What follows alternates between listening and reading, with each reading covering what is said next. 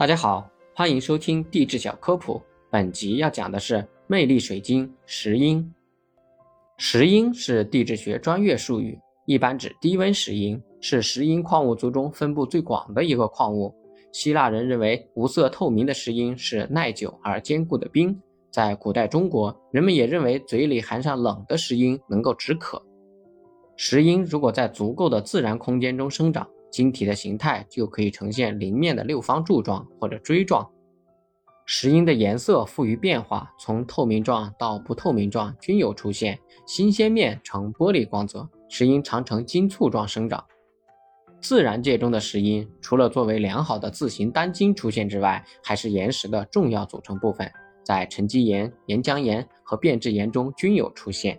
我们所见到的美丽的海滩、沙滩中就有很多的石英颗粒。当石英形成纯净透明的晶体时，可以称之为水晶，是宝石的一种，可以作为饰品佩戴。纯净的水晶是无色透明的，因为含有微量色素离子或其他物质，水晶会呈现出各种颜色。因为颜色的不同，又可以分为含锰的紫水晶、含有机质的烟水晶或者墨晶、含锰钛的蔷薇水晶等。当然还有红水晶、蓝水晶、绿水晶、黄水晶、发状水晶、水胆水晶和无妖水晶等。乳石英为石英的另一个变种，它可以形成玉髓、玛瑙、碧玉、髓石。髓石也就是我们所说的火石。玻璃是用各种颜色的人造水晶为原料，是在一千多度的高温下煅烧而成的。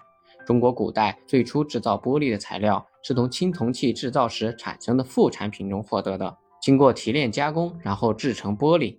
二零零八年，玻璃烧制技术入选国务院批准的第二批国家级非物质文化遗产名录。石英具有压电性，现代人们利用这种特性，将石英晶体运用在钟表上，俗称为石英表。当石英晶体受到电池电力影响时，会产生规律的振动。它的振动相当规律，即使是便宜的石英表，一天之内的误差也不会超过一秒钟。